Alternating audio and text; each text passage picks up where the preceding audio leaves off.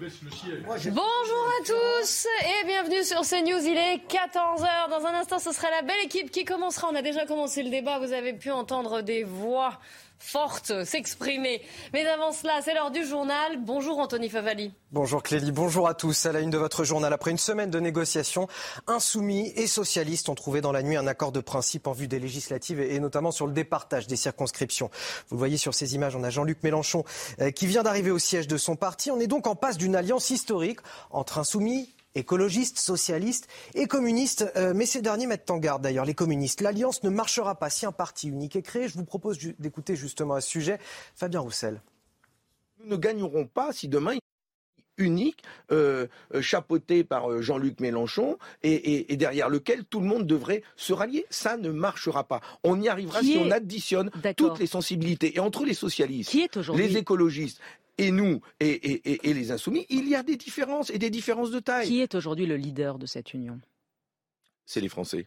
Ceux qui vont voter pour nous, c'est les 11 millions de Français. C'est Jean-Luc Mélenchon. Ce sont les 11 millions de nos concitoyens, 7 millions et demi qui ont voté pour Jean-Luc Mélenchon, mais 3 millions et demi qui ont voté aussi pour les autres candidats de gauche, dont moi, N'empêche que cet accord a été quand même conclu dans la douleur au sein du Parti socialiste. Certains ténors refusent de s'effacer derrière Jean-Luc Mélenchon. Nous sommes justement avec euh, Gauthier Lebret du service politique de, de CNews. Gauthier, le Parti socialiste est-il aujourd'hui face à un risque d'implosion?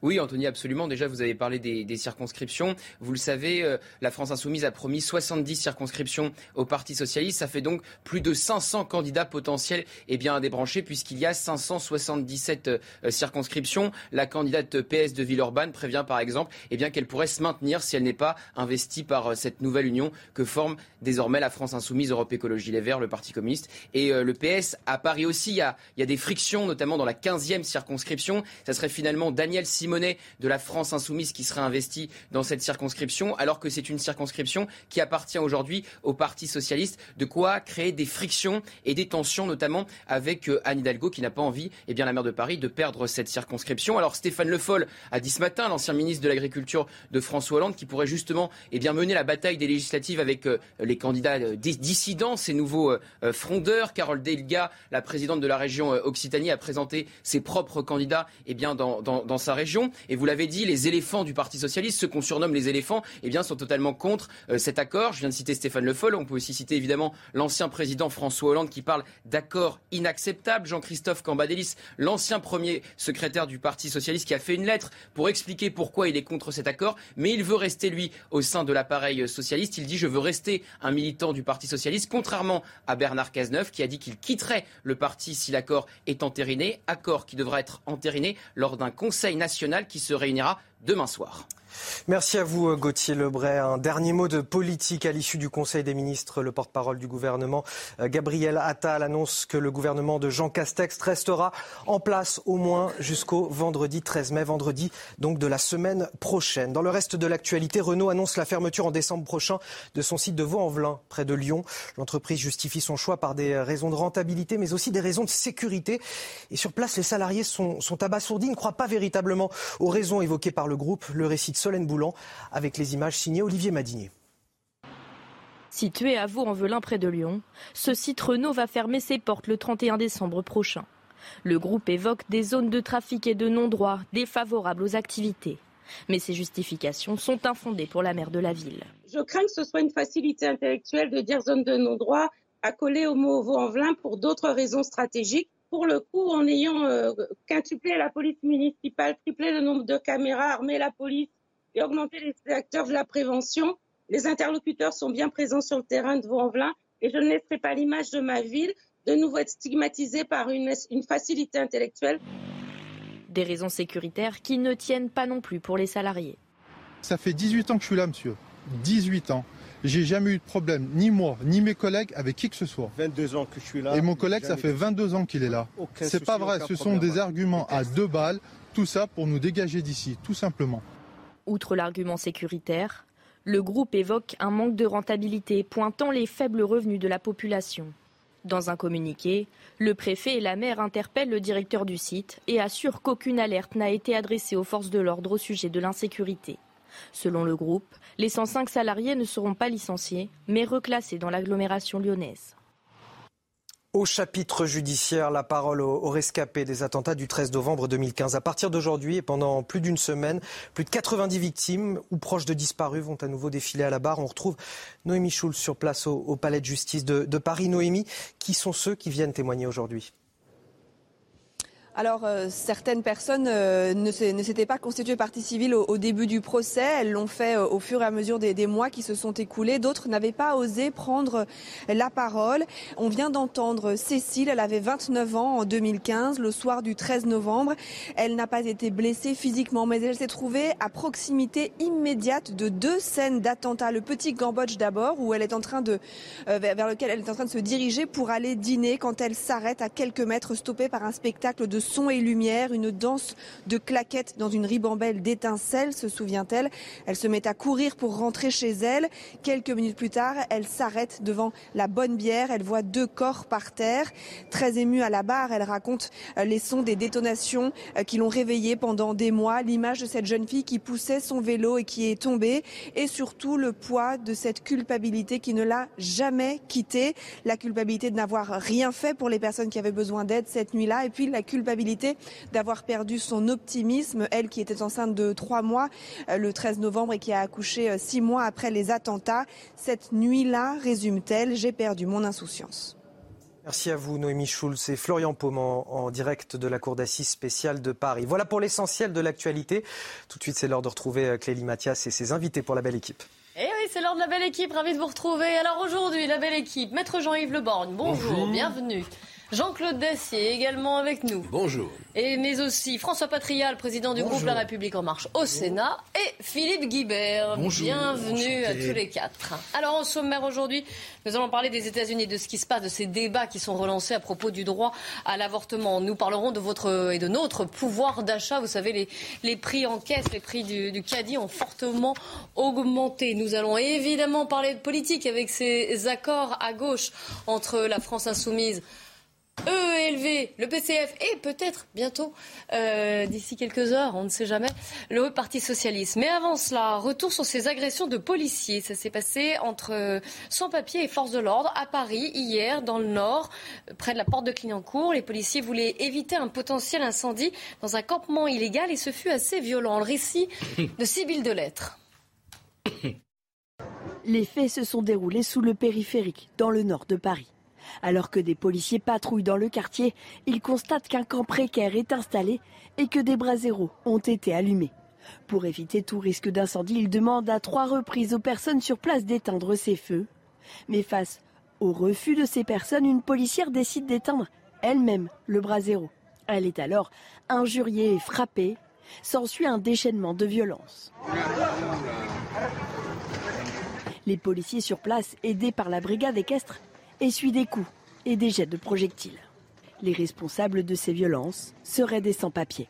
Ce qui est rageant, c'est qu'on a des personnes sans papiers qui sont rentrées régulièrement sur le territoire national et qui se sont permis sur un démantèlement de camps ici, c'est-à-dire des gens qui s'installent sauvagement sur des terrains qui ne leur appartiennent pas, d'attaquer des policiers, d'utiliser une gazeuse contre une policière et de frapper une policière allègrement. Donc on attend de la justice une réponse sévère, une réponse exemplaire. Suite à cette violente altercation, Trois individus dont l'auteur des coups sur la policière ont été interpellés.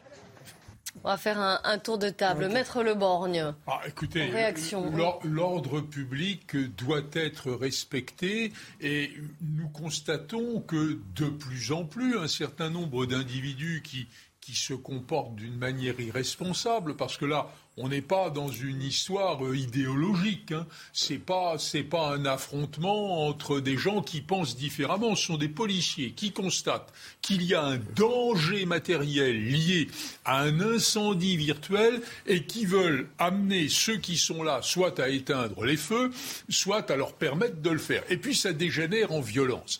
Alors je, je crois qu'il y a depuis longtemps, euh, plusieurs années maintenant, dans notre pays, une sorte de, tentation de ne pas respecter l'ordre, non pas parce que l'ordre ne serait pas respectable, non pas parce qu'on aurait une raison intellectuellement explicite de s'y opposer, mais simplement parce que la façon d'exister, c'est de dire non, et de le dire avec violence. Au fond, bon, le, cœur de ce débat, ça a été les gilets jaunes. Et, finalement, nos, malheureux policiers, il faut bien le dire, sont, confrontés à, à ces aberrations. Le vrai problème, c'est que devant cette explosion pas rationnellement explicitée, que peut faire l'État? Que peuvent faire les pouvoirs publics Que répondre à ceux qui ne demandent rien et qui sont simplement dans la violence Oui, mais cher Jean-Yves, ce qui peut légitimement choquer les citoyens, que nous sommes et, les autres, euh, c'est que ce sont des clandestins. C'est-à-dire ce sont des personnes qui sont illégalement sur le territoire. Donc qu'il y ait des violences contre les policiers, c'est déjà choquant en soi de la part de citoyens français, euh, euh, mais, mais, qui plus est de la part de clandestins, eh on peut légèrement se dire que l'État n'a plus d'autorité et que non seulement il n'arrive pas à expulser des clandestins, mais en plus les clandestins se permettent d'attaquer les policiers comme on l'a vu. Euh, à l'image. Donc euh, je n'ai pas de, solution miracle, mais la solution de bon sens, mais c'est que ces personnes doivent être expulsées euh, sur le champ. Euh, elles ne le seront pas, c'est le problème. Et, là, c'est vrai que si c'est pas possible, ça pose un autre, un autre problème. Oui, Jean-Claude Dacier? Mon camarade Philippe Guibert a parfaitement raison, je souscris à, à 100%. Vous vous rendez compte où on en est quand même? Ce sont des sans-papiers je comprends à la limite pourquoi ils sont venus là, trouver un monde meilleur. Mais ce sont des sans-papiers.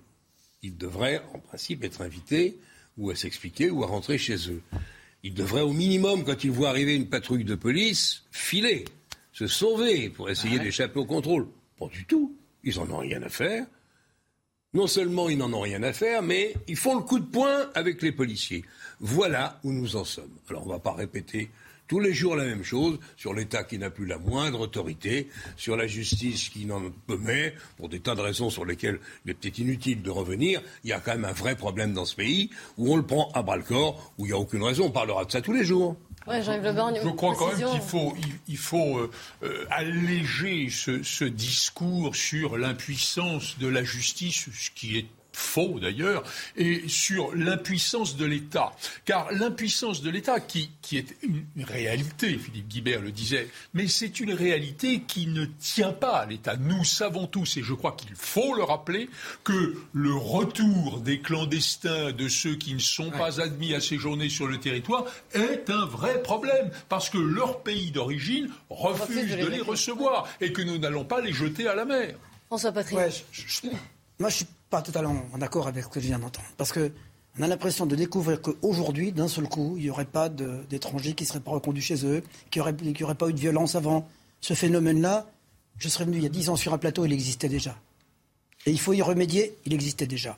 Et la, dame qui a agressé, qui a agressé un pompier le 1er mai, elle n'était pas sans papier. Donc ça veut dire que c'est pas alors le fait qu'il soit sans papier aggrave-t-il le problème Le fait qu'il y ait aujourd'hui une immigration illégale qui existe dans tous les pays, c'est un, un problème aussi. Mais le fait de dire l'État est désarmé, la police est impuissante, la justice ne fait rien, je pense que c'est ajouter du drame au drame de dire ça. Je le dis Donc on ne lit pas. Non mais c'est non mais mais par on contre regarde en l'air, on laisse faire. C'est ajoute non, pas du tout. Choix. Pas du tout parce que la police la police agit tous les jours. Mais c'est pas vrai, la police agit, la police agit tous les jours, elle arrête des gens tous les jours, elle empêche des attentats tous les jours, elle le fait. à tel autant de moyens, on mettra pas un policier partout sous chaque pont autour du périphérique et partout en France, on le mettra pas. Quand eh ben, c'est simplement ce qu'il faut dire et vous avez là vous avez raison de le dire, c'est de dire simplement quand il y a des exactions de cette nature aussi violentes à l'égard, je crois que maintenant les lois ont évolué. Quand on agresse des gens dépositaires d'autorité publique, les sanctions sont plus lourdes et plus immédiates. On a déjà avancé. On reconduit plus de gens aux frontières qu'avant. Les délais ont été améliorés dans le bon sens pour ce qu'aujourd'hui est l'immigration illégale. Il y a des mesures qui sont prises. Sont-elles suffisantes? Non. Mais de les prendre de façon drastique en se disant, et vous aviez raison de dire, renvoyer des gens quand on ne sait pas de quel pays où ils sont, quand le pays n'en veut pas eux. Il y a des procédures, il y a des procédures qui sont légales à, à suivre. Alors, mais dans le même temps, j'allais dire, ne généralisons pas. La France n'est pas toute ce qui se passe à cet instant-là qui, est dramatique pour les gens qui y vivent, qui est dramatique pour les forces de l'ordre, qui est dramatique pour les riverains, mais dans le même temps, euh, Je crois que malgré tout ce qu'on dit aujourd'hui, il y a aujourd'hui de la part de la part des forces de l'ordre un surcroît de présence, d'autorité, et de la part de la justice aussi un surcroît de sanctions je, voudrais simplement dire qu'il faut se méfier d'un certain discours qu'on a beaucoup entendu pendant la campagne présidentielle et qui consiste à dire rien ne va, l'État ne fait rien, euh, sans pour autant d'ailleurs proposer une quelconque solution alternative. Parce que c'est bien joli de dire on ne renvoie pas chez eux les, clandestins qui sont sur notre territoire. J'ai envie de dire, bah vas-y, toi, fais-le. Or, ceux qui ont cette critique amère, euh, soulignée, ne, ne proposent pas de solution. Alors, constater un, constater un problème et ne pas donner de solution, c'est un peu fâcheux. J'entends votre discours. Votre discours l'est aussi, cher ami. Votre discours, c'est votre point de vue. Oui, c'est le mien, en effet. en effet, oui. J'espère que vous me le laissez. Le discours me semble euh, peut-être, euh, j'entends hein, ce que vous dites, des arguments sur la difficulté. Mais après, on se plaint beaucoup que les citoyens se tournent vers des choix électoraux radicaux qui leur promettent que Marine Le Pen fasse 41% des voix. Ça, vous ne voyez pas de problème avec ça. Si, on vous si on vous on comprend pourquoi. Votre discours est à peu près le même que le sien. Vous avez raison. Philippe Guibert qui va terminer sa phrase. De votre discours qu'elle a 41% des voix. C'est votre problème, c'est pas le mien. Philippe, en un mot En un mot euh, je ne sais plus quel mot je voulais dire. Mais, euh, le, le, choix radical aux élections est la conséquence aussi d'un certain échec. Parce que ce discours, vous disiez il y a dix ans, ça serait la même chose. Bah oui, donc ça veut dire qu'en dix ans, on, on a progressé. On a progressé. On, a fait mieux. On fait mieux. il, est, il est 14h15, on fait un point sur l'actu. Michael Dos Santos. La Commission européenne propose un embargo progressif sur le pétrole et les produits pétroliers achetés à la Russie.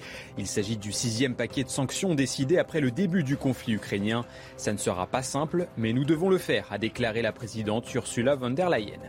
En Ukraine, Lviv en partie dans l'obscurité. Suite à des bombardements russes, trois centrales nucléaires ont été endommagées. Certains quartiers de la ville sont en partie privés d'électricité. Une personne a également été blessée. Et puis Karim Benzema va-t-il hisser le Real Madrid en finale? Auteur d'un double, doublé au match aller, le buteur français affronte Manchester City ce soir au Santiago Bernabéu. Une victoire par plus de deux buts d'écart permettrait à son équipe de se qualifier pour la finale de la Ligue des Champions. Réponse ce soir sur Canal+. Non mais Jean-Claude, vous votez pas Le Pen. on reprend notre débat, mais cette fois-ci, si vous le voulez bien, puisque les sujets d'actu sont nombreux aujourd'hui, sur le pouvoir d'achat. Vous avez peut-être lu, vu la une du Parisien, la hausse des prix jusqu'où, et on apprend quoi? Près de 15% d'augmentation sur les pâtes, 10% sur la farine ou encore sur les huiles, la moutarde près de 10% aussi, la viande surgelée 11, euh, près de 11%. Voyez, vous voyez le détail, et ça devrait se poursuivre cet été, au moins jusqu'en septembre. Euh, Michel-Édouard Leclerc était l'invité de, de, CNews ce matin dans la matinale. Et voici ce qu'il a proposé pour faire face à cette, euh, cette inflation, cette hausse des prix on peut gagner un à deux points d'inflation en réhabilitant des politiques de concurrence en France. Mais pour ça, il faut que l'État aussi joue sa partie. Parce que dans la période de déflation, euh, il a tenu un discours non à la guerre des prix entre les enseignes. Mais aujourd'hui, il faut qu'il y ait de la concurrence entre les enseignes. Et donc, il faut qu'il lève l'interdiction qu'il nous est faite de vendre moins cher. Polémiquons plus. Moi, je demande à Bruno Le Maire, s'il est là euh, la, semaine, prochaine, de proposer de la levée de cette interdiction de vendre euh, moins cher. Ça relancera la concurrence. Qu'est-ce que vous pensez de cette proposition pour lutter contre la hausse des prix, euh, François Patria Vendre moins cher, ça veut dire que Michel-Édouard Leclerc va faire pression sur les producteurs, mhm. va leur bloquer leurs prix, qui, eux, ont des coûts supplémentaires et en fin de compte, lui, il va continuer à se faire à bon compte les mêmes marges qu'avant, tout en pressurant les producteurs, les agriculteurs et les autres. Donc je ne suis pas en accord du tout avec lui. C'est vrai qu'il y a une situation aujourd'hui qui, tient, qui tient, tient aujourd'hui. Que faire? D'abord, le gouvernement a déjà fait. Je ne sais pas si vous avez regardé, parce qu'il y a un chiffre que vous ne donnez pas ce matin. Dites-moi. C'est en France, parmi les pays européens, où l'inflation a le moins pénalisé les habitants. le moins. 4, 7, 2 points. Parce qu'il a pris le bouclier tarifaire que dont personne n'a vu les effets parce qu'ils ne savent pas ce que c'est exactement. Donc je crois qu'aujourd'hui, les mesures que prend le gouvernement, si demain, moi j'ai entendu ce, ce qu'il disait pas, si demain il y a un chèque consommation pour aider ceux qui ont le plus du mal à faire leur caddie aujourd'hui à le faire. Je, suis pour la politique du chèque et qui n'est pas ce qu'a dit Mme Pécresse à une époque, les chèques électoraux. C'est le chèque qui est ciblé, qui permet aux gens qui ont aujourd'hui des hausses, parce que les hausses, On ne les évitera pas. Quand on voit ce que c'est que l'huile de tournesol aujourd'hui, ce que c'est que le, prix des, céréales, les famines qu'il va y avoir, les hausses de prix, elles vont forcément intervenir. À ce propos-là, il a justement aussi euh, annoncé que ces hausses de prix, souvent, on remet ça sur le dos de l'Ukraine et la guerre. Exactement ce, ce, que je voulais dire. C'est pas forcément vrai. Écoutez-le. Le blé, si, par exemple, le, pain. Ah, l'Ukraine, c'est pipeau. Aujourd'hui, pour l'instant, l'impact de la guerre ne se fait pas sentir sur les prix. C'est ça. Donc l'huile de tournesol qui, qui, manque ici ou qu'on envoie les gens chercher, c'est avec des graines qui ont été récoltées l'année dernière. Donc, la spéculation est là. Donc c'est de la spéculation au mieux de l'anticipation et il n'y a pas de raison euh, de, de, laisser les, les prix euh, partir comme ça à la hausse. Alors, oui, Philippe Guibert. C'est incontestable qu'il y a de la spéculation. Ça ne veut pas dire que la guerre en Ukraine n'a aucun rôle sur certains produits. Et que ne l'aura pas dans quelques mois. Et qu'elle en aura a fortiori. Si le prix du blé est passé de 170 euros tonnes à 400 euros tonnes, c'est à cause de la guerre. C'est parce qu'il n'y a plus de blé en Ukraine aujourd'hui. C'est pas la spéculation. La spéculation accentue cette hausse des prix. Donc il a en partie raison. Et moi, je ne sais pas, parce que vous dites des chèques consommation.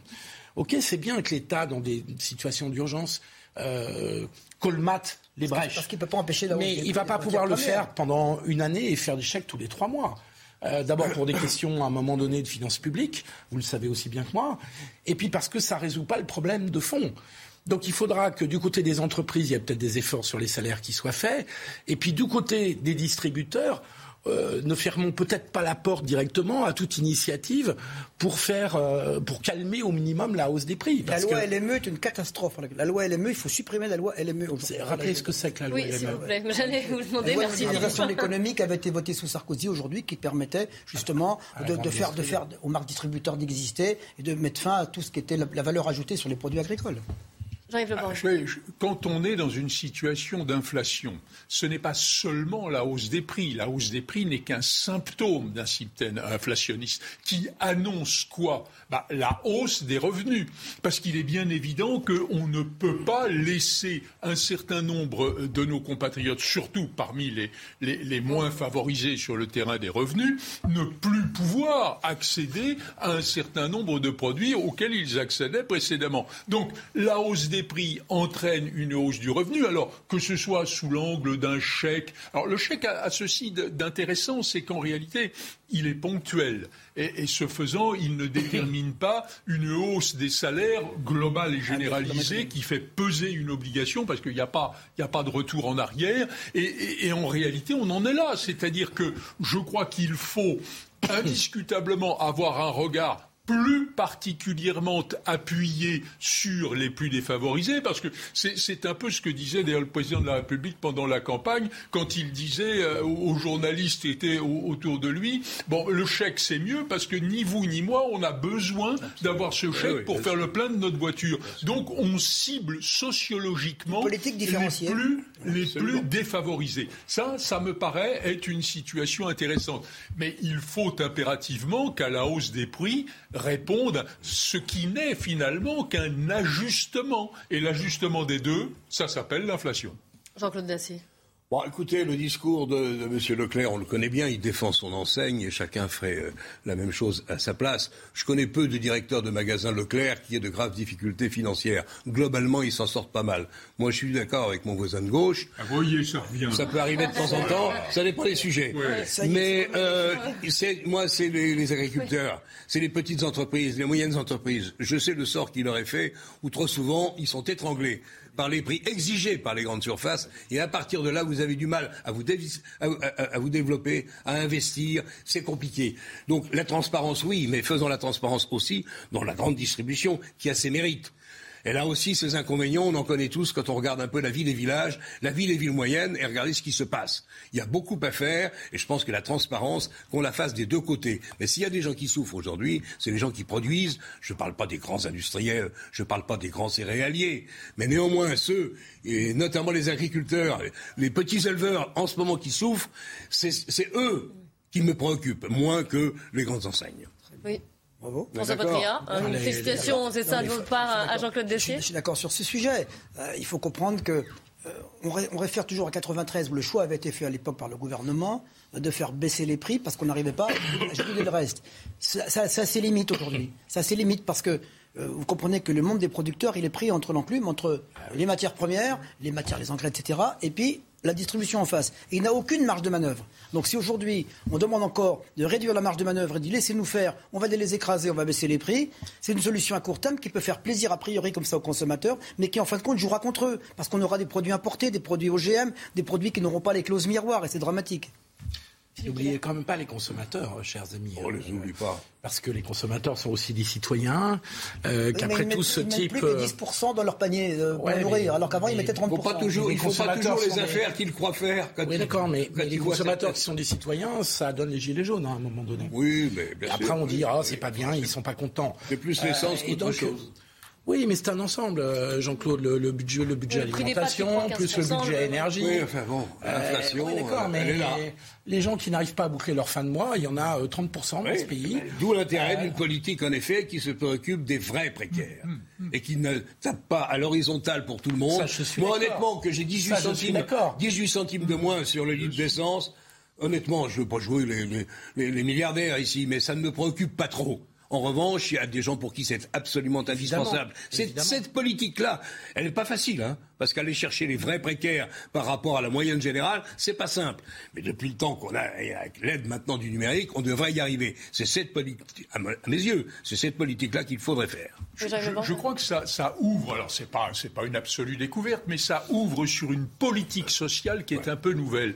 Jusqu'à présent, la gauche nous parlait par exemple de l'augmentation des salaires. C'était l'augmentation des salaires de tout le monde. Et je pense que la problématique, comme, comme le dit Jean-Claude Dacier, c'est pas celle-là. La problématique, c'est de venir en aide à cette couche de population particulière. Alors c'est vrai que c'est pas simple de la Non, c'est pas déterminer. simple, c'est pas pas simple de placer la frontière. C'est-à-dire Il faut entre- travailler au niveau des Euh, filières, voilà. cher ami, au niveau des branches, et Mais- pas au niveau du national. L'idée, c'est que la politique sociale doit désormais cibler les plus défavorisés et je dirais ne pas, ne pas s'étaler d'une manière uniforme, y compris jusqu'à profiter à ceux qui n'en ont pas besoin. De mémoire, le revenu médian, ça doit être 2000 euros en France à peu près. Donc Plus les gens ça. qui... Un peu plus, oui. Ouais. Donc ça veut Ah, dire qu'il y a ça veut dire ce que 50% ça veut des dire, gens, hein, ça veut dire qu'il y a 50% des gens qui sont en dessous de 2000 euros. Pour cette partie de la population. C'est plus compliqué que ça. Sûrement, sûrement c'est toujours plus Regarde, quand il y compliqué. a deux salaires, quand il y a deux salaires, c'est déjà beaucoup plus compliqué. Oui, Les évidemment. amis, terminez Mais oui, euh, compte tenu du prix de l'immobilier, compte tenu des prix des transports, de la voiture, ça fait une partie des gens considérable, on disait 30%, 40% tout à l'heure, euh, pour lesquels une augmentation de salaire serait quand même la bienvenue. Ah ben personne dit qu'il faut pas la faire. Ah bah si, à y condition, à je pas condition, beaucoup de gens. à condition que les entreprises puissent la faire et que donc on baisse les charges. Ça a d'autres conséquences. Ah bon, là, on rentre dans un autre débat. Alors, on va marquer Eh une petite oui, pause. très compliqué, Et on en effet. politique, justement, après. Mais la politique, ce qui se passe à gauche, c'est ces tractations, ces négociations, ces accords. Toujours pas finalisés. Non, non, non. Pas de ce- Le suspense dure encore entre le PS et LFI. Restez bien avec nous sur CNews. De retour sur le plateau de la belle équipe avec euh, aujourd'hui François Patria, Philippe Guibert, Jean-Yves Leborgne et Jean-Claude Dacier. Nous allons reprendre notre débat et parler notamment des socialistes et de la France insoumise, puisque ça y est, un accord aurait été euh, conclu. Mais il faut maintenant le soumettre à la, eh bien, aux, militants socialistes. On va en parler. Mais avant cela, 14h30, on fait le point sur l'actu. Michael Dos Santos. Le gouvernement Castex reste en place jusqu'au 13 mai prochain à minuit. Gabriel Attal l'a confirmé ce midi à l'issue du Conseil des ministres. En parallèle, le porte-parole de l'Élysée a annoncé un plan d'urgence pour réduire les délais de renouvellement des papiers d'identité. 20 nouveaux corps de civils découverts près de Kiev. Selon la police locale, les cadavres ont été retrouvés à Borodankia et des villages à proximité. Une découverte qui porte à 1235 le nombre de victimes dans la région. Et puis l'Oklahoma durcit sa loi sur l'avortement. Ce mardi, le Parlement de l'État conservateur du sud-est des États-Unis interdit l'interruption de grossesse au-delà de six semaines. Cette ratification intervient alors que la Cour suprême semble vouloir revenir sur ce droit dans l'intégralité du pays. Et on va partir tout de suite devant le siège de la France Insoumise. Mathieu Rio, est-ce que la fumée blanche est sortie alors? Alors pas encore tout à fait, mais ce que je peux vous dire, c'est que l'accord est bien en cours de finalisation ici entre la France insoumise et le Parti socialiste. On a discuté il y a quelques instants avec Éric Coquerel, député de la France insoumise. Il nous expliquait qu'à l'heure actuelle, ce sont euh, les derniers points du, euh, des négociations qui euh, sont en cours, notamment le vocabulaire employé par, par rapport à la question de l'Europe. On affine les formulations pour conclure cet accord. La France insoumise qui l'assure, elle ne cédera rien sur la question de la désobéissance au traité euh, européen. Et signe que tout s'accélère, eh bien Jean-Luc Mélenchon est arrivé ici il y a une petite heure. Il n'a pas euh, pris la parole devant les journalistes, mais il affichait un large sourire. Et euh, dernier point important, le Parti socialiste va réunir son Conseil national demain pour valider ou non cet accord. Cet accord. Et ce que je peux vous dire, eh bien, c'est que selon Pierre Jouvet, ce ne sera pas une simple formalité. C'est le porte-parole du PS qui l'assure, puisqu'il y a des tensions importantes, vous le savez, au sein du Parti socialiste en interne. Et justement, toute la question, ce sera de savoir si cet accord sera sera validé en interne. Merci beaucoup Mathieu Rio avec les images d'Alice Delage. Alors, qu'est-ce que vous criez à l'instant? Est-ce que vous criez euh, le, PS, le, PS, est mort, vive le PS Est-ce que vous criez vive Mélenchon? Il a réussi un accord historique. Qu'est-ce que vous nous Moi, je vais vous dire, ça me fait penser au Richard III bien connu, vous savez, My Kingdom for a Horse, mon royaume pour un cheval. Bah, là, c'est un peu mon âme pour quelques sièges. Alors, c'est une tractation, euh, ça aboutit à quelque chose qui est un peu aberrant, puisque les socialistes, euh, reniant de facto un certain nombre de leurs positions politiques, se placent sous la bannière de LFI dont ils ne partagent pas tous les points de vue, c'est même une, une formule relativement euphémistique, de telle sorte qu'on aurait compris un accord électoral, on comprend moins un accord programmatique. En réalité, ça va peut-être éclaircir un petit peu le chemin. Ceux qui considéreront que ce compromis, je n'ai pas dit compromission, que ce compromis n'est pas viable, eh ben, auront la liberté de travailler avec une autre majorité. On va y venir, ou, pas d'ailleurs, ils peuvent être aussi se présenter en dissidence. Hein. On, va y venir. François Patria. moi, je ne sais pas si, euh, si quelqu'un a encore une âme dans cette affaire, mais j'ai l'impression que le, le parti a perdu son âme, le parti socialiste que j'ai connu par ailleurs. Puis vous voyez, j'assiste à un miracle. Jean-Luc Mélenchon. rappelle fait, la République en non, mais, non mais Jean-Luc Mélenchon est ancien membre du Parti socialiste pendant, pendant près de 40 ans. On le dit comme tel. Mais moi, j'ai été à la fois viré, j'ai quitté le PS, je me suis mis en marge du PS et en marge derrière Emmanuel Macron il y a sept ans. Donc euh, je suis tranquille. Hein. Donc euh, sur ce, je veux dire, dans cette affaire, d'abord, ce qui se passe là, c'est ce que les Français détestent. C'est-à-dire que la magouille, la tambouille préélectorale, les accords superficiels, sans fondement. Deuxième chose, le miracle Mélenchon, l'imposture totale. Pourquoi je vous dis ça? Parce que Mélenchon aurait réussi en quatre jours ce que Mitterrand a mis dix ans pour construire l'union de la gauche. Là, on nous fait une union factice de la gauche, d'insoumis et de soumis. Vous imaginez ce qu'a dit Stéphane Le Foll ce matin, je l'entends ah, particulièrement. on va le Attendez, je vous dis, madame, qui est demain 500 circonscriptions dans lesquelles il n'y a pas un candidat socialiste qui était au pouvoir encore il y a cinq ans. Vous imaginez quand même la reddition en race campagne. Donc aujourd'hui, je pense que moi, j'ai vu l'ancien parti, la SFI, mourir en 70 quand ils étaient à 5 Là, aujourd'hui, c'est à 1% dans des conditions, j'allais dire, l'accord là que la morale réprouve. Et on va en parler ensuite. Philippe Guibert, parce que je vous ai vu sourire pendant toutes les, euh, déclarations de François Patria. connaît bien la politique, même mieux que ah moi, pour l'avoir pratiqué euh, sous l'étiquette socialiste pendant des années. Euh, il y a un moment donné où il y a une vérité des prix à une élection. Quand vous faites 1,74% des voix à la présidentielle, cher François, vous savez très bien que vous passez sous la toise. On aurait pu souhaiter, on aurait pu souhaiter que dans cette négociation, le PS fasse plus valoir son identité, ses valeurs, et qu'au moins il donne l'impression un peu de, de résister, d'essayer de trouver un compromis, qu'il essaye de trouver des points d'appui avec les écologistes et les communistes. Là, on a l'impression qu'ils sont juste tous partis en file indienne, qu'ils ont fait mine de protester pour la forme. Trois jours, quand même. Et que, et que... négocier trois jours. Oui, mais je pense que... Ça donne une impression de résistance. Je suis pas sûr qu'elle ait été réelle. Oui, et puis je pense que la résistance portait peut-être sur le nombre des circonscriptions. Sans, doute. Sans doute. Au moins autant que sur le, le, fond, le fond programmatique. Bon, voilà. Mais en même temps, quand vous êtes à 74%, eh bah, vous êtes planté, pardonnez-moi d'être familier, et que euh, et que après le choix alternatif, parce qu'il faut aller jusqu'au bout, le choix alternatif, c'est-à-dire on est contre, Euh, on est contre les filles et on va sous nos couleurs. On y va a priori tout seul parce que les écologistes ont lâché le PS. Hmm. Le PC, Fabien Roussel est très sympathique, mais il s'est assis sur sa préférence pour le nucléaire en, exemple, en, 24 heures. Ah, Donc PS se retrouvait tout seul dans des discussions bilatérales avec Mélenchon et son équipe. Donc soit l'alternative, c'était d'y aller tout seul, avec quand même le, le, le, le risque à l'arrivée, parce que l'électorat de gauche a une volonté unitaire. On peut le, on peut le regretter, on peut le souhaiter. C'est un fait électoral et c'est un fait politique. Il y a une volonté unitaire. c'est une volonté de circonstance pour euh, Vous avez vu ce que Bernard Cazeneuve, l'ancien Premier ministre socialiste, a dit hein, Parce que je suis fidèle. Oui, et je vous le remets. Cazeneuve a quitté le Parti socialiste. Bon, ben, je vous le remets quand même. Euh, parce que je suis fidèle au socialisme républicain et que je le resterai, je ne pourrai en conscience et en responsabilité demeurer dans le parti dont les dirigeants auront oublié ceux qui le fondent et perdu leur boussole. Hmm. Mais il a une stature euh, politique et morale, Bernard Cazeneuve, qui rend très respectable ce qu'il dit, et sur le fond, je partage totalement ce qu'il dit.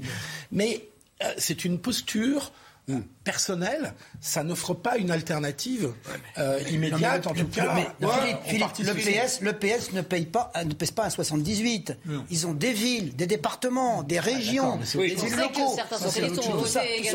Qu'est-ce qu'il y a les filles aujourd'hui euh, sur le territoire Enfin, bah, ils ont 22%. Philippe Guibert m'a volé ma réplique. Quand vous faites moins de 2% aux élections présidentielles, c'est vrai, vous avez raison qu'il y a des voix socialistes dans ah les régions. C'est vrai il y a des élus, c'est vrai, tant mieux pour eux. Mais quand vous faites moins de 2%, il n'y a pas de bonne solution. Il a, voilà. Il n'y a pas de bonne solution. Et il a choisi, monsieur, comment s'appelle-t-il Fort. Olivier Faure. Il a choisi. C'est pas Edgar Fort, hein Non. là. Hein il y a un certain cynisme qui peut éventuellement. Bon, mais enfin, il a choisi de faire l'opération survie. Voilà. C'est-à-dire de sauver politiquement un groupe à l'Assemblée pour continuer d'exister.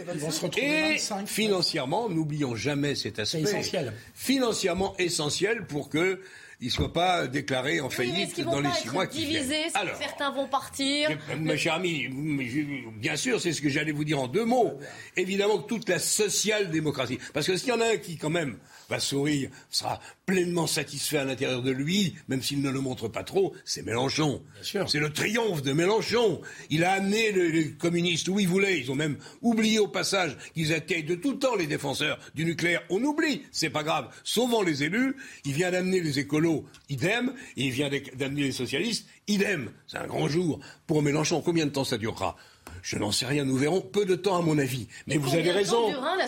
vous avez raison, c'est une opération survie, c'est une tambouille électorale qui peut se défendre. Maintenant, euh, au plan idéologique, on va regarder, on va regarder demain, la presse va regarder demain ce que les socialistes ont oublié de mentionner dans l'accord. Les communistes, c'est déjà fait, et les écolos aussi. C'est un accord de survie. Eh ben voilà, c'est. Qu'en penseront les électeurs? Je vous laisse la parole. Qu'en penseront les électeurs? Réponse dans quelques semaines. Moi, je me pose une question en voyant cela. Nous raisonnons encore parce que parce que on a des décennies d'expérience politique derrière nous qui nous obligent à, à, raisonner en termes de parti, en termes de, notamment du Parti socialiste qui a été un grand parti qui a gouverné la France pendant de nombreuses années. Mais au fond, la social-démocratie a-t-elle aujourd'hui pour les socialistes ou pour les républicains, ou du moins certains d'entre eux, vocation à s'exercer à l'intérieur d'un parti qui les rassemble, les sociaux-démocrates, le PS d'hier, et les républicains d'hier, qui ont gouverné avec des différences qui n'étaient pas si considérables avec les sociaux-démocrates, est-ce que ces deux mouvements, très minoritaires les deux en ce qui concerne l'élection présidentielle, ont vocation à ne plus exister du tout ou, à s'exprimer différemment et ailleurs bah Ailleurs, c'est-à-dire bah, bah, Disons-le, dans, une sorte de majorité présidentielle qui ah, rassemblerait des sociaux-démocrates d'un côté et des, républicains de l'autre. Ce, qui, ce qui d'ailleurs est déjà le cas depuis un certain temps, avec un mouvement qui ne fait que s'amplifier. Le socio les, comme alternative les extrêmes. Philippe, les, sociaux-démocrates n'ont rien à faire dans cet accord. Rien. C'est la faute à qui? Donc ils vont partir ou se taire et rester dans leur coin et ne rien dire. J'ai bien entendu le message. Il y a aujourd'hui des responsables politiques armés de convictions, qui ont une histoire, qui préfèrent sauver le groupe que de faire progresser la France. C'est ça, déjà, le choix. Il faut mieux sauver notre groupe, même si on est à 25, vous imaginez demain à 25. Avec demain des socialistes qui verront à côté d'eux un groupe LFI qui pourrait être le double d'eux. Par exemple, on voit un peu le renversement. Quelle traduction Pour ça, je trouve, je trouve ça. Ensuite, euh, qu'il y ait des gens qui aujourd'hui disent je me préfère me retrouver dans une majorité présidentielle où quoi qu'on en dise, il y a une jambe droite et une jambe gauche où on fait avancer. Il y a des grandes réformes à faire dans ce pays plutôt que de défendre sa boutique. Je l'ai toujours dit, je l'ai dit une fois à mes amis socialistes, vous défendez votre boutique. Moi, je défends la France. C'est un peu différent. Voilà. La différence. Choisir l'intérêt général plutôt que son intérêt de boutique. Ils veulent choisir aussi. Euh, et défendre la France, mais selon leur point de vue. On peut leur oui, cela. Enfin là, c'est pas le cas. la majorité présidentielle, cher François, sans Oui. faire de la provocation, il n'y a pas tellement de jambe gauche ni tellement de jambe droite. Il y a, il y a deux jambes Macron qui décident tout seul. Eh ben non, mais il y a je, deux- je, je- Ah, ne rentrez pas dans ce débat, Philippe. je suis un peu polémique. Mais la gauche euh, ne Il est je- solide, il est sportif, le président. Ah oui, Il de de est sportif. euh, Il y a pas mal de Il est à la gens. j'espère qu'il va l'être Il est à la fois pianiste, philosophe et sportif. Est j'espère qu'il va l'être, parce que le deuxième quinquennat, ça arrête. Mais dites ça pas ça avant. Attention. Au pronostic. Je- Euh, Je, vous rappelle juste que le gouvernement Castex restera en place jusqu'au 13 mai. C'est ce qu'a dit Gabriel Attal. On sent On que le truc était très bien préparé pour, euh, pour euh, préparer la suite et le début du nouveau quinquennat. Mais pour revenir à notre, su- à sujet, plaît. je pense que des personnalités comme Cazeneuve, comme Jadot, qui est le grand perdant hein, chez les écolos, hein, c'est la ligne euh, On Sandrine n'entend plus. Rousseau. On n'entend plus. Il s'est caché, c'est la ligne Sandrine Rousseau qui a gagné complètement. Je pense que des personnalités comme Cazeneuve, comme Jadot, comme d'autres peuvent peut-être créer un mouvement en dépassant leurs contradictions, parce qu'on ne va pas rester non plus euh, éternellement entre ceux qui ont travaillé avec François Hollande, ceux qui n'ont pas travaillé, les écologistes, les socialistes. Il y a un petit côté dépassé dans tout ça. Donc il faut créer autre chose. Il faut créer autre chose. Mais il faut être lucide aussi sur le fait que, en termes électoraux, politiques, ça prendra beaucoup de temps. Et quand François Patria rappelait que Mitterrand a mis euh, 10 ans à reconstruire une gauche, effectivement, il- les 5 ans qui viennent ne seront pas trop. Parce que là, le PS, il aura ses 25 mais- députés, mais Philippe- il va éviter de faire faillite, mais, mais sur le plan idéologique, il est fini. On est d'accord. Il est fini de chez On peut même dire qu'il est mort. Ce PS-là qui vient de signer avec Mélenchon est mort. Maintenant, la social-démocratie existe encore dans certains pays Moi, nombreux. En Europe, elle est toujours au pouvoir. Allemagne, elle le existe encore. Mais voilà, les socialistes et les sociodémocrates français ont oublié quelque chose en route. Est-ce qu'ils vont rejoindre Macron ou rester quelque part pour garder la maison? Je n'en sais rien, on verra bien. Oui, Jean-Yves Le. Non, je dis, le, le- le socialisme fait partie de la France. Alors, il y a des degrés dans le socialisme, et on peut très bien imaginer, d'abord, même, même le gaullisme était une politique sociale. Il y a toujours eu, chez le général de Gaulle, un souci social. Je rappelle, ça, ça, ça fait partie un petit peu des vieilles Philippe choses. Seguin, en étant le- Philippe Seguin, on était Bien sûr. Et, et la notion de participation, l'idée d'un capitalisme populaire, c'était aussi insufflé par De Gaulle. Alors, au fond, qu'on dise aujourd'hui, il faut reconstruire impérativement une gauche pour que la social-démocratie existe. Pourquoi n'existerait-elle pas comme une, philosophie, comme une référence à l'intérieur d'un groupement politique qui n'aurait pas que cette obsession du combat de la gauche en tête, mais l'idée de faire avancer la France vers le progrès et de faire en sorte que cela se fasse dans une certaine euh, équité sociale? Moi, je pense qu'il y a toujours besoin d'une opposition. Et ce que je regrette, ce que je trouve terrible dans la situation actuelle, c'est qu'il n'y a pas d'opposition raisonnable. Ah non. Oui, mais Euh, non, au bloc, pas- Philippe, mais la je dis faute pas que ce n'est que de votre faute. hein. Non, non, c'est pas la Je dis pas ça. c'est la faute des partis classiques. On est d'accord. Là-dessus, je suis d'accord avec vous. Je suis totalement d'accord avec il y a toujours eu Mais- des périodes de l'histoire où l'opposition n'était pas Là, il y a une raisonnable. grande chance, enfin, je- une chance, je mets, je mets des guillemets, sur le fait que le- le- les populistes, pour aller vite, sont divisés en deux camps, entre Mélenchon et Le Pen. Et donc, ça permet au deuxième tour à, en l'occurrence, Emmanuel Macron de gagner. Mais le jour où il y a une réunion des deux blocs, on part dans l'aventure, on ne sait pas où on, revi- où on arrive. hein. 3 heures moins le quart. On fait un point sur l'actu. Michael Dos Santos. Un geste rare, la Russie boycotte l'ONU. Aucun représentant ne se rendra à la réunion entre le Conseil de sécurité et le Comité politique et de sécurité de l'Union européenne. Une décision qui confirme que les relations se dégradent entre Moscou et les Nations unies. Accord de principe entre LFI et le PS en vue des législatives. Le Parti socialiste doit réunir son bureau national à 18h30. Demain, à 19h, le compromis électoral trouvé avec la France insoumise sera soumis à l'approbation en interne lors d'un conseil national. Et puis 230, c'est le nombre de cas probables d'hépatite chez les enfants recensés par l'OMS dans le monde. En France, deux cas ont été communiqués par Santé publique. Pour le moment, l'origine de la maladie, qui touche principalement les personnes de moins de 10 ans, reste inconnue. En Indonésie, trois enfants sont décédés. Alors, nous reprenons notre débat sur la, sur la politique et une polémique qui refait surface, si vous me le permettez, c'est celle du Burkini. Pourquoi? Parce que le maire euh, écolo de Grenoble, Eric Piolle, a euh, promis, il s'était engagé d'ailleurs à, rendre public leur position au sujet de ce vêtement de bain controversé, et il a confirmé dans le Dauphiné libéré que ce dossier, j'allais dire, ce sujet serait au menu du conseil municipal prévu le 16 mai prochain. Il a écrit une longue lettre au président de la République pour l'en informer. Et et on va le voir d'ailleurs, il a, il a, voilà ce qu'il dit. Demain, dans nos piscines, je veux que chacun puisse se rafraîchir vêtu ou dévêtu, comme il ou elle le veut, tant que la loi, l'hygiène, la sécurité est respectée. Oui, les seins des femmes pourront être libérés comme ceux des hommes. L'accès universel en sécurité pour tous, toutes. C'est en écriture inclusive, hein, donc j'essaie de vous le lire comme je ah. peux. Euh, je vous laisse écouter Eric Piolle puisse se baigner comme il veut. Voilà. Il y a, en fait, on, ne peut pas tourner y compris. Et si demain j'ai envie de m'acheter un burkini et d'aller me promener à la piscine dans un maillot couvrant et vous me direz, là, euh, pourquoi euh, le maire il porte une jupette euh, en plus de son maillot et pourquoi tiens il a un maillot couvrant Eh ben en fait j'ai le droit. Voilà. Vous n'allez pas me regarder en me disant tiens qu'est-ce qu'il est en train de faire? Il lance une nouvelle religion. il n'y a pas de problème. Voilà. Et je peux très bien cohabiter avec une femme au sein nu comme je peux très bien cohabiter aujourd'hui avec un homme au sein nu. Et je n'ai pas à me poser la question de l'orientation sexuelle des personnes qui sont avec moi dans la piscine. Tout cela ne nous regarde pas on est dans l'accession au service public. L'accessibilité du service public, c'est majeur. Alors je sais que vous voulez tous réagir, je voudrais juste vous faire écouter la mise en garde de Laurent Wauquiez, qui est le président de la région Rhône-Alpes-Auvergne. Il y a des règles en commun pour qu'on puisse vivre ensemble. Et la meilleure façon de protéger les femmes contre l'oppression de l'islam politique, c'est précisément de défendre ces règles qui nous permettent d'être ensemble. Parce que j'oublie pas une chose.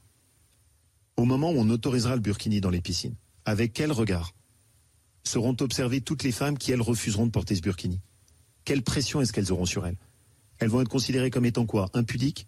Je veux pas qu'on soit dans la lâcheté et qu'on fasse semblant de se dire, voilà, c'est une décision euh, d'un maire en France. C'est un signe d'un certain nombre d'élus qui, aujourd'hui, pour acheter des voix, ont fait le choix de faire des pactes avec l'islam politique.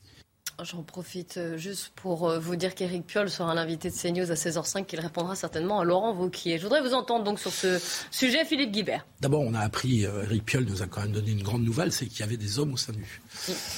en tant que insupportable. Ce qui est, quand même une nouveauté, hein. une nouveauté. Bon, bref, soyons sérieux.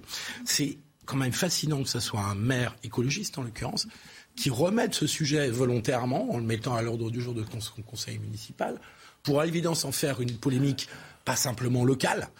Euh, et donc ça vient de cette gauche dont on vient de parler, qui s'allie avec Jean-Luc Mélenchon, qui assume ce qu'il faut bien appeler une politique communautariste, si on veut appeler les choses par leur nom, c'est-à-dire de euh, d'accepter euh, qu'un vêtement qui signifie, en effet, ce qu'a dit Laurent Wauquiez, c'est-à-dire c'est un vêtement qui se veut pudique, donc les autres femmes qui ne portent pas de burkini euh, sont des femmes impudiques, euh, acceptent de rentrer dans cette logique-là.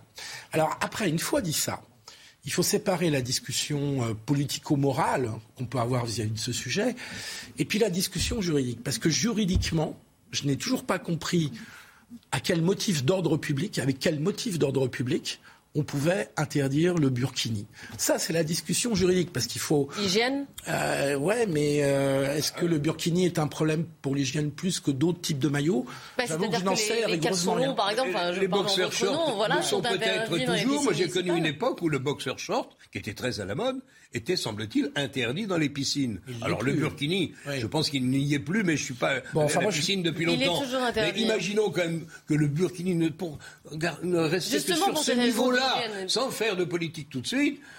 Au plan, si, moi je me demande comment ces femmes vont se plonger pendant 10 minutes, un quart d'heure, et puis repartir, comment elles vont faire? Elles vont sécher où? Dans, dans, dans, dans les cabines? Enfin, ça n'a aucun sens ne serait-ce qu'au plan de l'hygiène publique, cette décision est une décision, comme tu l'as très bien expliqué, politique. Monsieur Piolle va à la pêche aux voix. Il a, ah, voilà. Alors après, si tu as raison, juste d'un mot municipal ou pas. Si tu as raison, Jean-Claude, à ce moment-là, il faut qu'il y ait des associations laïques ou euh, je, sais, qui, qui, qui, qui, qui qui porte le dossier devant le tribunal administratif. Et le Conseil d'État a déjà tranché pour les plages. Mhm. Le Conseil d'État Oui. Pas pour dit- les piscines. Mais pour les plages. Pour les plages. Enfin, les gens qui vont à la plage, c'est la piscine. Et qu'est-ce qu'il a dit, le Conseil d'État Il a pour dit les- que, que les gens pouvaient porter le bikini s'ils le souhaitaient. Que avez rien ne. Pour l'instant, il n'y a rien dans la loi qui s'y oppose. Alors, Jean-Yves Le dis- disons les choses clairement.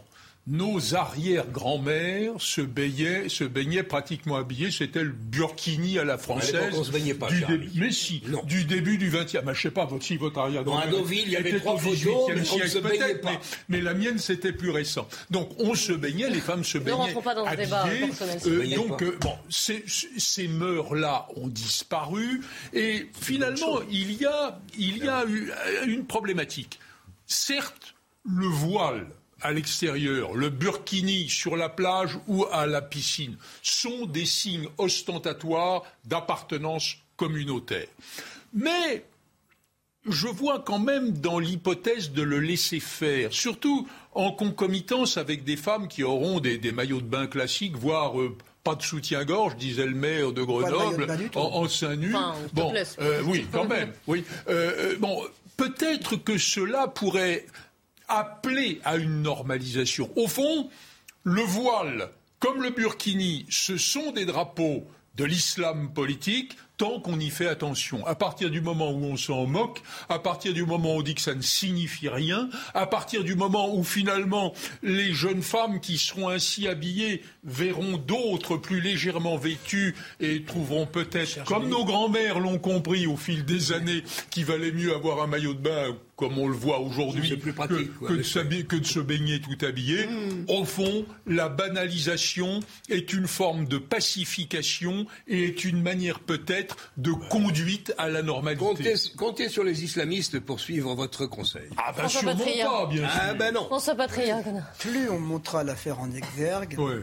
plus on suscitera des passions et des antagonismes. Qu'il y ait des gens aujourd'hui euh, qui, par... il y a un côté communautariste. Il y a, il y a une question d'appartenance, vous avez raison de le dire. Puis il y a des gens pour qui c'est qui, qui, qui souhaitent euh, ne pas exposer leur corps parce que c'est leur personnalité. Il y en a- aussi qui le font comme ça. Puis il y a d'autres. Moi, je suis du côté de la libération de la femme. Je pense que la femme doit être libérée. Tout ce qui l'enferme, à mon avis, contraire à tout esprit. Voilà. Donc, euh, si, si c'est le choix de personnes non contraintes, le Conseil d'État l'a dit. Il ne voit pas pourquoi il, interdit, il ferait différemment dans les piscines que sur la plage. Il n'y a pas de raison juridique aujourd'hui d'interdire à quelqu'un d'avoir un maillot de bain qui le soit. Sauf à le décider. Le problème juridique ne doit pas empêcher le, le jugement politique et idéologique. Mais non. Mais juste pour répondre, Jean-Yves, attends. J'ai été confronté une fois sur une plage euh, euh, catalagne espagnole à une femme qui était en burkini avec son mari qui était euh, tout à fait normalement en maillot de bain comme, comme moi et comme les autres. Et je vous assure que c'est pas évident d'en faire abstraction immédiatement. Vous êtes en pleine chaleur, il fait 35 à 40 degrés, et vous voyez tout d'un coup une femme qui est pratiquement habillée. Ça saute aux yeux. Mais, principe mais- du mais- burkini mais- mais Philippe, je suis d'accord, je suis d'accord, mais c'est parce que c'est pas normal que vous le ressentez Eh ben. comme ça, comme je le ressentirai aussi. Et je me pas- dis que ce qui est un peu aberrant finit toujours par Je vais, disparaître. je vais vous répondre. c'est- Sur c'est ce tellement- point, je- Alors, en 30 je vais vous secondes. Jean-Claude. Mais parce que, et si on raisonnait de manière inverse Est-ce que le fait que les burkinis, le voile petit à petit, je ne suis pas naïf, ça demandera un certain temps. Je suis un musulman raisonnable, je ne parle pas de l'islam euh, dur et radical et politisé.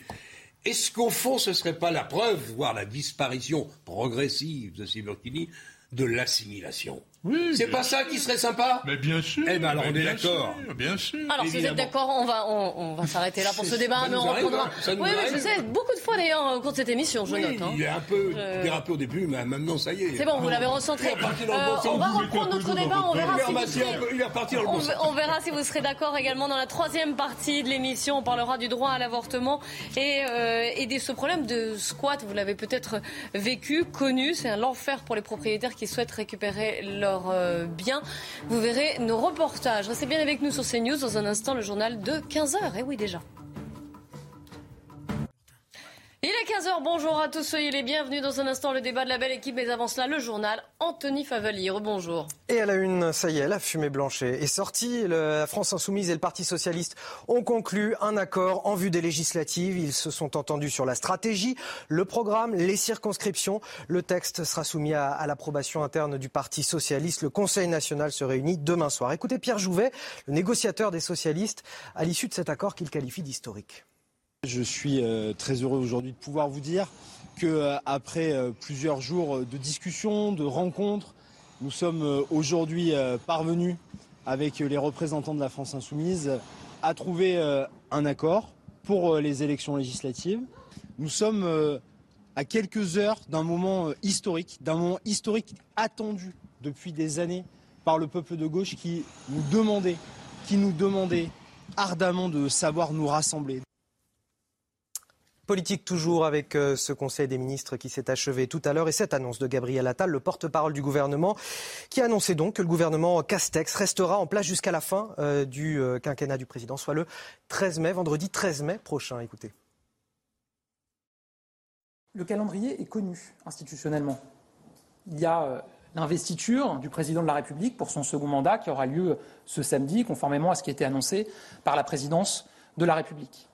Et il y a le premier quinquennat d'Emmanuel Macron qui s'achève le 13 mai à minuit. Et ce que je peux vous dire, ce que je sais, c'est que le gouvernement Castex ira au bout de ce premier quinquennat d'Emmanuel Macron. Le gouvernement Castex restera en place jusqu'à la fin de ce premier mandat d'Emmanuel Macron. Gabriel Attal qui a également annoncé un plan d'urgence pour raccourcir les délais d'obtention de la carte d'identité et du passeport. De son côté, la Commission européenne propose un embargo progressif sur le pétrole et les produits pétroliers achetés à la Russie. Il s'agit du sixième paquet de sanctions décidé après le début du conflit ukrainien.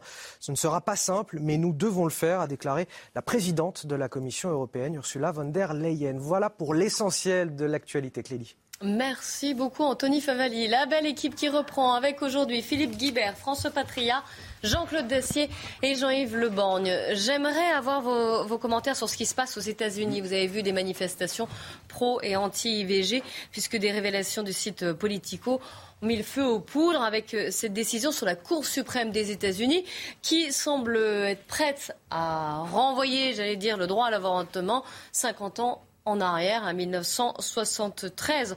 On a entendu euh, Joe Biden en parler et défendre ce droit à l'avortement. On a également entendu Kamala Harris, la vice-présidente des États-Unis. Écoutez.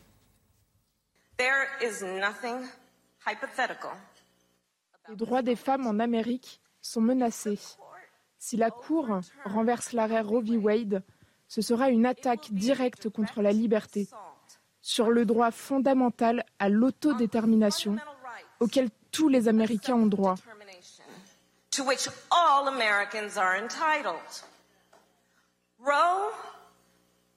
L'arrêt Roe v. Wade protège le droit d'accès à l'avortement. Il protège également le droit d'une femme à prendre des décisions sur ce qu'elle fait de son propre corps.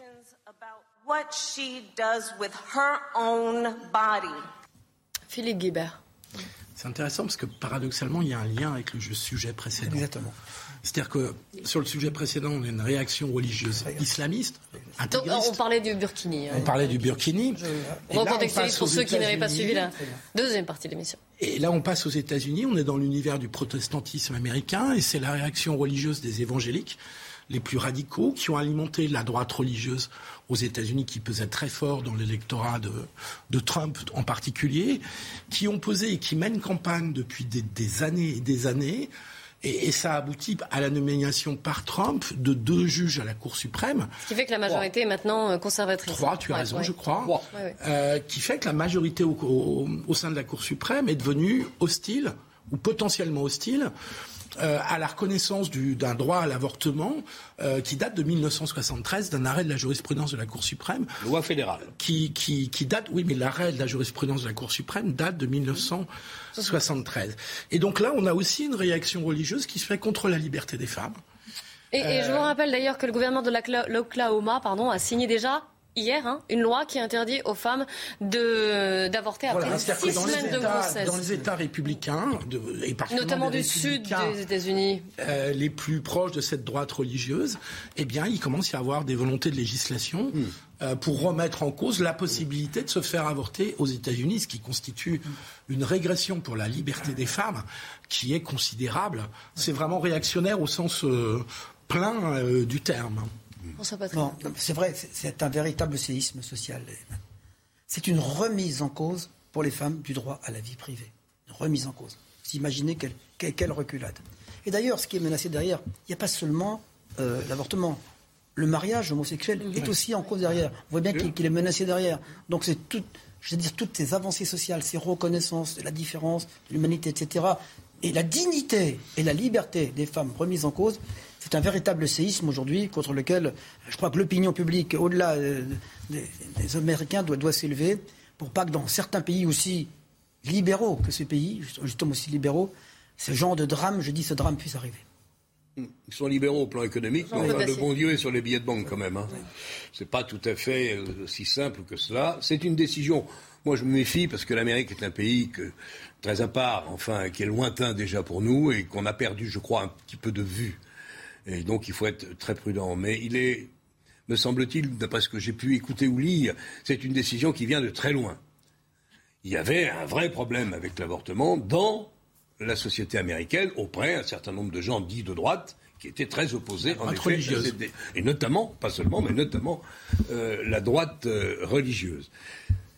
Parti de là, et je m'en tiendrai là, Trump a fait que ça a basculé à la Cour suprême, donc c'est plus une loi fédérale, chacun, si, tout se passe comme prévu, chaque État décidera de ce qu'il convient de faire dans son État. C'est pas un recul total, mais il est à craindre, vous avez raison, une majorité, sans doute, d'après les projections qu'on peut avoir, la majorité des États américains vont rendre l'avortement plus difficile. Plus difficile et probablement interdire l'avortement dans la plupart de ces États au-delà de six euh, bah, six semaines, mais six, semaines, beaucoup de, femmes ne savent même pas qu'elles sont non, enceintes. Non, mais tout à fait. mais le débat, le débat est parfaitement ouvert. Euh, je, je, je m'en tiens là. Je pense que, parti comme on est aux États-Unis, ça va devenir le débat des élections à la mi-mandat du mois de, du mois de novembre. Du mois de novembre. Euh, ça va devenir une polémique, évidemment, que Trump et toute son administration va critiquer cette décision et va s'en servir pour essayer de sauver des élections à la mi-mandat qui se présentaient plutôt mal. Biden, qu'est-ce que j'ai dit Trump. Bien sûr, Biden, chacun a compris. Donc on va vers un débat qui va être violent. Biden qui a pris position c'est un problème de société très lourd. Et sans vouloir euh, dire qu'à chaque fois qu'il se passe quelque chose aux États-Unis, ça vient en Europe, il est possible pas tout de suite, pas demain, mais il est tout de suite, il est possible que ce débat sur l'avortement. Il existe encore. Et le débat. en Pologne. Bien sûr. Et le débat en France, où on est curieux, c'est quasiment un tabou, on en parle peu. Il y a eu quelques décisions récentes qui sont quand même euh, un peu difficiles pour certains. Donc je pense que le débat va aussi venir probablement dans les mois qui viennent à la rentrée, probablement venir en France. Mais aux États-Unis, ça va, ça va ronfler. Hein. Euh, moi, je, vois dans cette action curieuse, euh, bien sûr quelque chose, Philippe Guibert le disait à juste titre, qui, qui est une conséquence religieuse, mais, mais au fond, je pense qu'au-delà de la conséquence religieuse, l'atteinte à la liberté des femmes, c'est du machisme. C'est une certaine forme de soumission de la femme, de privation des droits de la femme pour que l'homme puisse dominer. Qu'il s'agisse de l'islamisme, qu'il s'agisse aux États-Unis d'un certain nombre de, personnages réactionnaires. Et je me félicite au passage que dans notre pays, bon, je sais que l'Église catholique n'est pas favorable à l'avortement, mais néanmoins, la, France, même catholique, a considéré que l'avortement était une conquête de liberté en faveur des femmes. Donc, je pense qu'il faut peut-être oublier un instant la cause initialement mais il y a longtemps, initialement religieuse de l'anti-avortement, est en réalité la vraie cause de la volonté de nomination des hommes. Et puis il y a autre chose, moi, qui me choque dans cette histoire.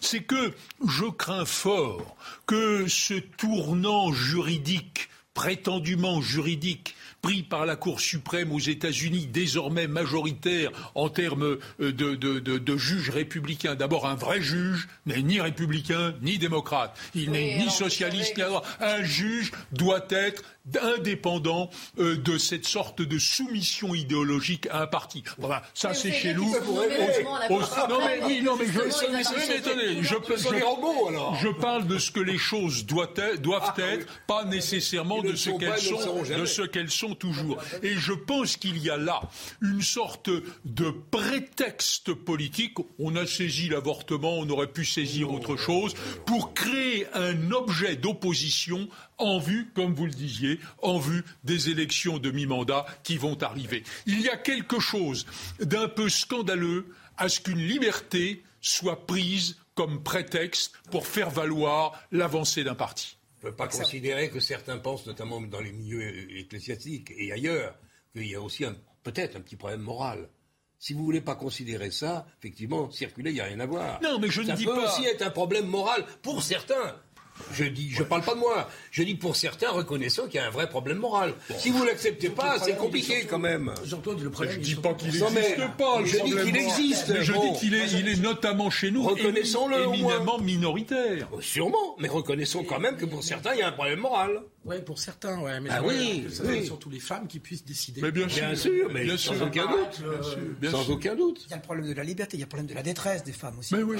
Ça, il faut prendre ça en compte, c'est une évidence. On le rend compte aujourd'hui. Combien de femmes laissées dans la détresse On imagine. Enfin, je pensais que ce temps-là était derrière moi. C'était le cas il y a quelques années. Il n'y a pas que cela. La peine de mort, même débat. La légitime défense, même débat. Le port d'armes, même débat. C'est tout un ensemble de valeurs aujourd'hui qu'une partie de la société. Port d'armes, c'est un peu particulier. Aux États-Unis, c'est très particulier. Ah oui, mais ils ont une histoire qui n'est pas la nôtre. Ah bah oui, non. On n'a pas de enfin, je vois ce qui se passe aujourd'hui, je pourrais avoir le même débat dans ce qu'on a vu avec la première partie de notre émission. Vous avez le port d'armes, vous pourrez, vous pourrez avoir la même chose. Vous entendez bien ah, eux, Je ne sais pas ce que dirait l'Amérique sur, sur, ces sujets, sur ces valeurs-là. Les États-Unis sont, pour une grande partie d'entre eux, encore très réactionnaires. Bah, ils sont. Oui, mais il ne faut, pas minorer l'aspect. Dieu joue. Il y a une réaction, il y a des réactions religieuses à la domination du mode de vie occidental depuis les années 68, mmh, avec une libéralisation des, des, des relations familiales, du couple. Euh, de la vie sexuelle, etc., etc., qui fait que euh, en 50 ans, on a quand même changé entre la France des années 50-60 et la France qui existe depuis. Il y a eu quelques petits changements, dont un certain nombre sont quand même extrêmement positifs. Juste un mot. il y a une réaction religieuse. Il y a une réaction religieuse par rapport à ça qu'on connaît nous et qu'on voit dans une partie de l'islam. Il y a une réaction dans le protestantisme qui s'appelle les évangéliques. Il y a des réactions aussi dans l'orthodoxie à Russie qui soutiennent le régime très conservateur, voire réactionnaire euh, de, Poutine, et qui est très anti-liberté des femmes. Donc il y, a cette dimension de réaction à un mode de vie occidental. Dans le monde catholique, on ne le connaît pas, à part en Pologne, où il y a eu des... on ne parle pas de la Pologne, en ce moment, la Pologne est tellement solidaire de l'Ukraine qu'on n'ira pas les critiquer là-dessus, mais euh, il y a eu des tentations dans le monde catholique.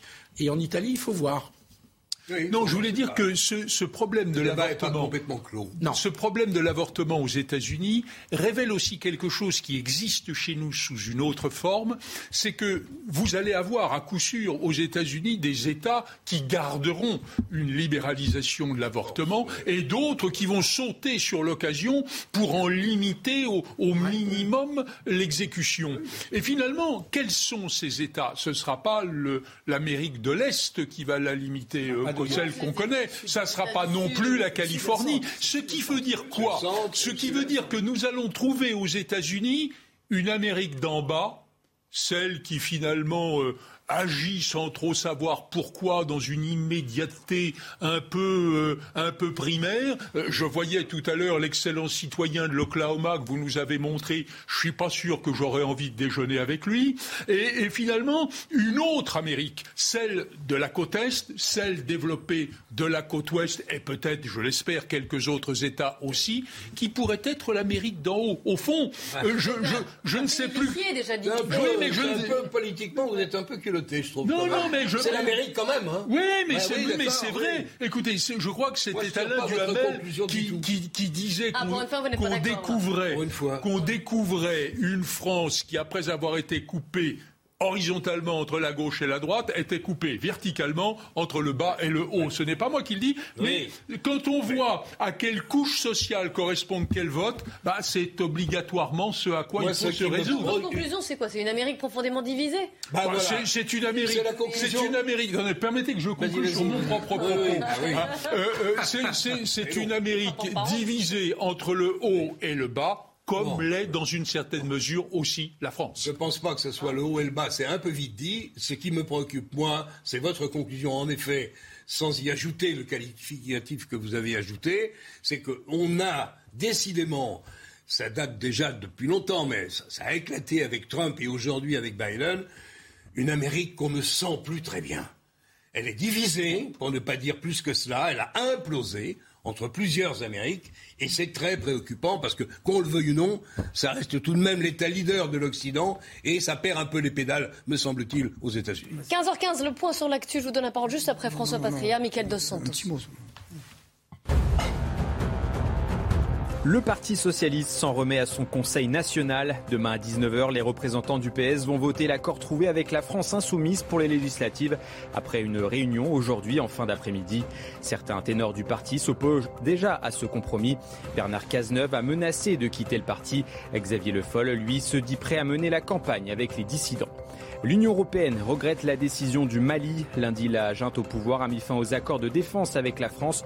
Cette décision met fin au cadre juridique de l'opération Barkhane mise en place pour lutter contre le terrorisme dans le pays. Et puis Karim Benzema va-t-il hisser le Real Madrid en finale de la Ligue des Champions? Auteur d'un doublé au match aller, le buteur français affronte Manchester City ce soir au Santiago Bernabéu. Une victoire par plus de deux buts d'écart permettrait à son équipe de se qualifier. Verdict ce soir sur Canal+. On reprend notre débat sur ces tensions, ce qui se passe aux États-Unis sur le droit à l'avortement. François Patria. mais là, je, voulais dire que j'étais en désaccord avec ce vous entre l'Amérique d'en haut et l'Amérique d'en bas. L'avortement, c'est pas un sujet d'en haut ou d'en bas. C'est un sujet moral qui traverse la société, que les gens soient d'en haut, que les gens soient d'en bas. Mais ça montre aussi que l'Amérique est fracturée, comme on dit que notre pays est fracturé. Notre pays est fracturé pour d'autres raisons qui sont, qui, sont, universelles aujourd'hui, qui sont préoccupants et auxquelles les pouvoirs publics doivent répondre avec, je crois, le rassemblement, le dépassement et l'élargissement des majorités, ce à quoi je travaille aujourd'hui. C'est bien placé. On avait oublié. On avait quand même... Bonne chance pour le rassemblement. Juste un mot, parce que justement, pour parler de la France. Parce que nous, en France, on n'a pas, moi je m'en félicite, hein, on n'a pas ce débat entre des, pros et anti-avortement. Ah, c'est tabou. En revanche, ce que disent beaucoup d'associations euh, de femmes, ou pour pas dire féministes, c'est qu'elles constatent que sur le terrain, euh, juridiquement, il n'y a pas de problème. Mais dans la pratique et dans la facilité d'accès euh, que ce soit à la contraception parfois et, parfois à l'avortement, on a une situation qui commence à se dégrader.